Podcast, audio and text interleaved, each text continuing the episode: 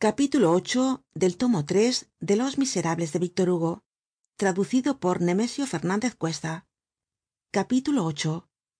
donde se leerá una buena ocurrencia del último rey.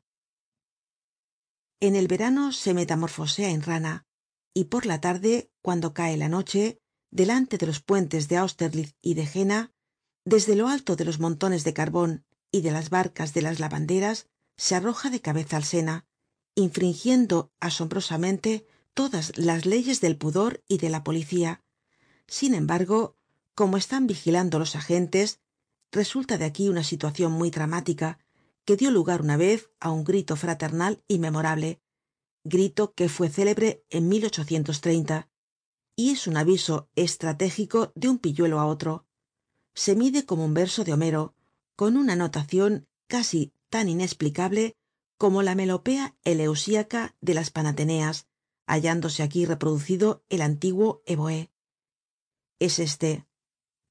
Ohé titi y a de la grippe y a de la cogne prends de bâton passe par le cou.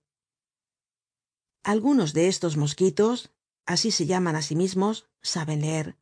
Otros saben escribir y todos saben pintarrajear no dudan en adquirir por medio de una misteriosa enseñanza mutua todas las habilidades que pueden ser útiles á la cosa pública. De á imitaba el graznido del pavo. De á pintarrajeaba una pera en las paredes. Una tarde de verano luis felipe que volvía á palacio á pie vio á uno de estos pequeñuelos que sudaba y se empinaba para pintar con un carbon una gigantesca pera en uno de los pilares de la verja de neuilly. El rey con aquella bondad que heredó de enrique iv ayudó al pilluelo. Acabó de trazar la pera y le dio un luis diciéndole ahí tambien hay una pera. Al pilluelo le gusta mucho la gresca.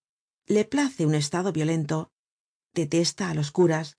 Un dia en la calle de la universidad uno de estos picarillos presentaba un palmo de narices á la puerta cochera del número por qué haces eso á esa puerta le preguntó uno que pasaba y él respondió porque vive ahí un cura y en efecto allí vive el nuncio.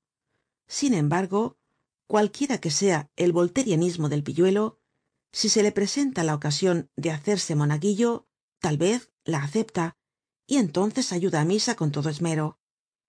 Hay dos cosas en que se parece á tántalo y que desea siempre sin conseguirlas nunca derribar al gobierno y que le cosan el pantalon el pilluelo en el estado perfecto conoce á todos los agentes de policía de parís y sabe siempre que encuentra alguno darle su nombre porque tiene los nombres en la punta de la uña estudia sus costumbres tiene notas particulares sobre cada uno.